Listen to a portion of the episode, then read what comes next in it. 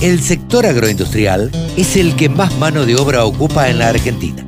Nos merecíamos una radio. www.laradiodelcampo.com El gurú de los consultores, Pablo Adriani, está ahora con nosotros en la radio del campo. Digo el gurú porque ha sido el creador de los grupos gurú, que todo el mundo medio como que se pelea por estar ahí adentro y a veces los grupos se llenan y además, por supuesto, columnista de la Nación y consultor de empresas. Hola Pablo, ¿cómo te va? Buen día. Buen día, Carlos, ¿cómo estás? Muy bien, por suerte, muy bien. ¿Cómo, cómo han andado los mercados en esta semana y qué se espera? Mira, eh, la verdad, estamos en una situación muy positiva de los mercados, fundamentalmente el maíz. Vos sabés que el maíz se despertó, se despertó en Estados Unidos, se despertó en Argentina, eh, porque el informe de Luzda del 31 de marzo de superficie de siembra de maíz eh, se quedó un poquito corto, ¿viste? Claro. quedó un poquito corto y, y no cierran los números para la 21-22. Entonces, eh, los fondos están metiendo mucha presión de compra en Estados Unidos, en Ajá. Chicago, Ajá. y en Argentina acompaña la suba de Chicago, para que tengan una idea los productores que nos escuchan.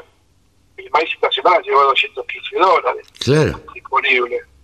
Y el maíz julio, que valía, que resistía los 200, ya está en 200 dólares. O sea que semana positiva para maíz, semana mm, eh, positiva para soja, por lo menos no no baja, no baja, pero también un, un balance de oferta y demanda de soja americana 21-22 muy ajustado, lo cual da la- deja la puerta abierta para un segundo semestre alcista. Claro.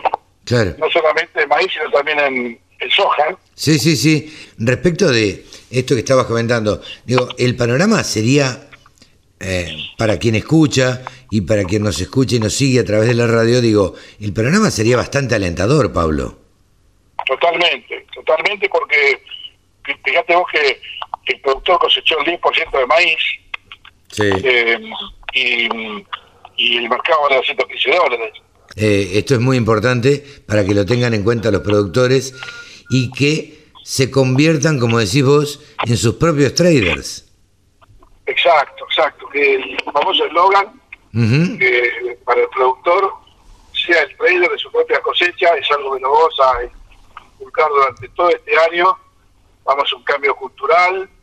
Pero ¿sabes qué, Carlos? No estamos pensando en 100.000 productores, ¿eh? Estamos pensando en que aquellos productores quieran cambiar, sean 5, 10, 15 o 100, eh, ya nos sentiríamos satisfechos que, que cambien su forma de ver los mercados. Bueno, una, una de las formas de, de convertirse en su propio trader eh, es mirando el canal de YouTube de Pablo Adriani.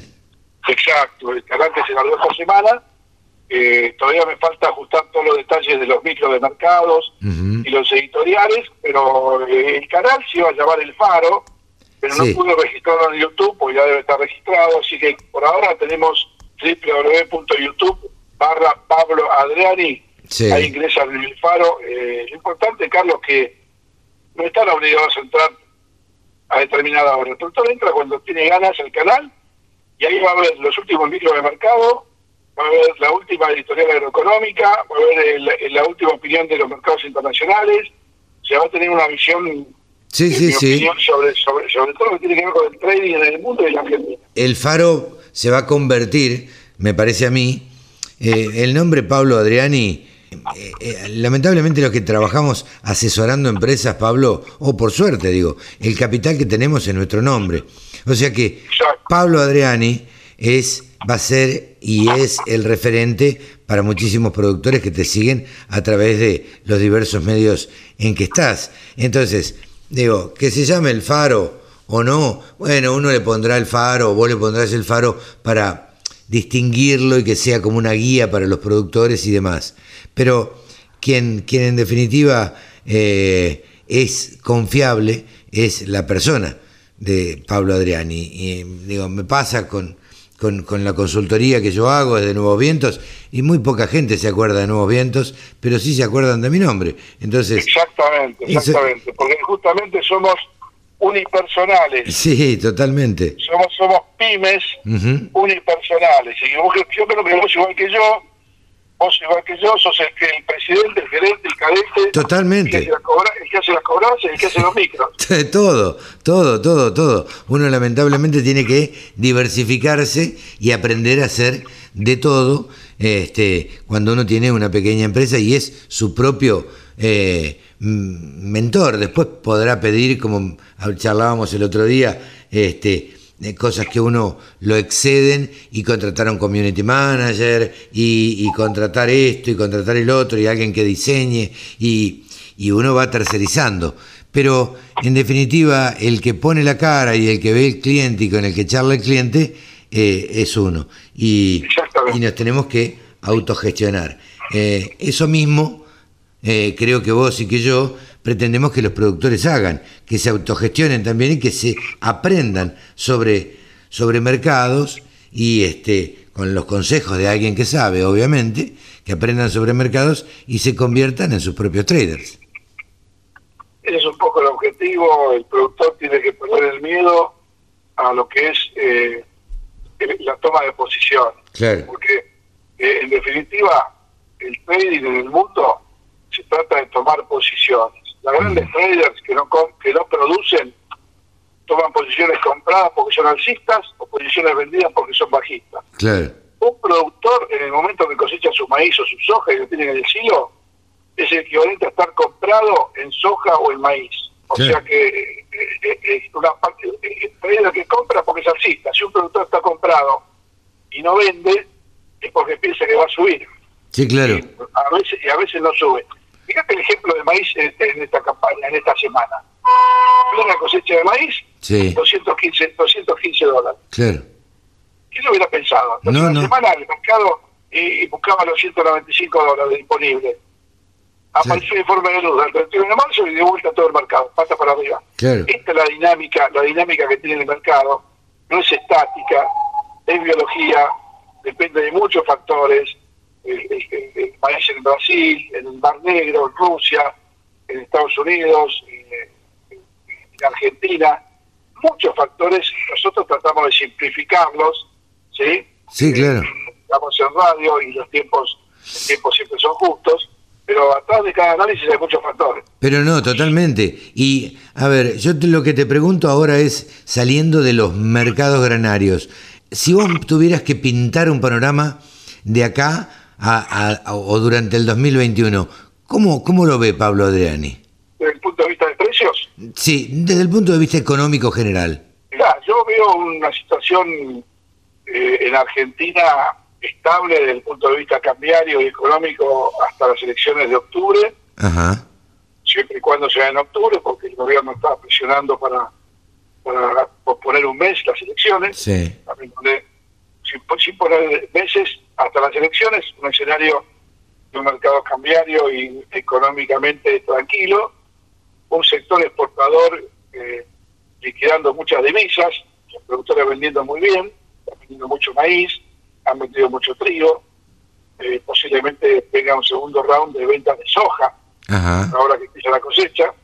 O sea que desde el punto de vista de la economía doméstica, llamémosle, una muy buena oferta de dólares que le va a dar al, gobierno una tranquilidad hasta las elecciones, si sobresalto de, en el dólar, si sobresalto en ingreso de divisas, eh, acumulando reservas del Banco Central, y un escenario de precios que, la verdad son muy buenos, o sea, un maíz que puede ser eh, un mercado alcista para el segundo semestre, una soja que puede tener un mercado alcista en el segundo semestre por la, la caída en, en la producción, no la caída, la falta de producción que compense la baja existencia de Estados Unidos. Claro. Y un, tri, y un trío que es un poquito la, oreja negra de todo este esquema, que lamentablemente ve un escenario bajista para trigo nuevo y un escenario tranquilo y estable para trigo disponible. Un poco el escenario de, lo que estoy viendo en el segundo semestre. Y la gran estrella es girasol.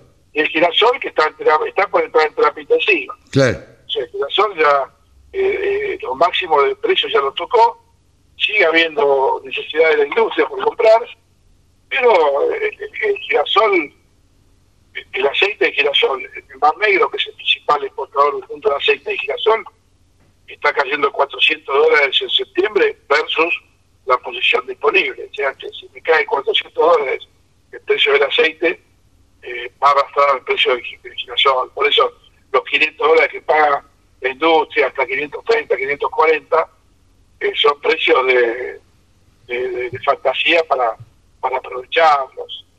O sea, ahí, ahí el productor todavía le quedan eh, aproximadamente un millón de toneladas de girasol sin vender. Eh, están sentados arriba y piensa que va a llegar a 600. Y te digo... ¿Llegará? Si, si los árboles no crecen hasta el cielo, si el 550 es un precio del high... Y si el 550 te cierra, vende, ¿qué quiere que te diga? Va que le cierra, Carlos, esto nosotros no nos escuchan. Hoy el girasol tiene la rentabilidad más alta de la historia. Claro. De, la historia, ¿eh? no de los últimos cinco años. Eh, a ver, y explícanos rapidito, ¿por qué el, girasol específicamente tiene la rentabilidad más alta de la historia? Bueno, el aceite subió muy mucho, como dicen los cordobeses, tuvo el nivel de 1.700, 1.800 dólares la tonelada, fracasó la cosecha del Negro, principal polo exportador, fracasó la cosecha del Chaco, porque no se sembraron más de 250.000 hectáreas, eso fue la, lo que detonó el mercado en Argentina, o sea, no solamente la suba del mercado mundial de aceite, sino que el Chaco dejó de sembrar 250.000 hectáreas y eso estamos hablando de 400.000 a 500.000 toneladas. Claro. O sea que el girasol primicia, que la industria aceitera lo espera todos los años, en diciembre, enero, que viene del NEA, este año no estuvo. Ese, ese agujero es el que provocó la firmeza extraordinaria del, aceite en el mercado local y el girasol eh, semilla como grano en el mercado disponible. Hay que, para explicarle a los productores, cuando hay un proceso de suba, después hay un proceso de baja. Claro. así, como subió el girasol porque fracasó la cosecha del Mar Norte, el Mar del Norte, Mar Negro, perdón, y fracasó la siembra de girasol en el Chaco, el año que viene, si el Mar Negro recupera su permiso y producción y el Chaco recupera las 200.000 hectáreas, las 250.000, no es un escenario bajista. claro, va a ser un año bajista, claramente. Esto es, uno más uno, dos. Ahora, si después en el medio se complica de vuelta la siembra de girasol del Mar Negro, bueno, lo veremos en su momento. Sí, sí. Esta es la foto de, es la foto de hoy. La película no sabemos cómo termina. La foto de hoy indica eso. Probablemente después de un año malo venga un año bueno y viceversa. Entonces eh, los precios ahí van, van variando. Pablito, como siempre, muchísimas gracias y súper completo el informe. Un abrazo y muy buenos días. Y los invitamos a todos a entrar a YouTube desde el teléfono, desde la computadora, desde donde quieran. Pongan YouTube, van a YouTube y ahí ponen Pablo Adriani y les van a salir eh, el faro para que, para que los guíe. Chao, Pablo. Chao, un abrazo grande, buen fin de semana. Igualmente. Pablo Adriani, el gurú de los asesores y los consultores, ha pasado en los micrófonos de la radio del campo. Con un solo clic, descarga la aplicación La Radio del Campo. Después, solo tenés que ponerte a escuchar tu radio.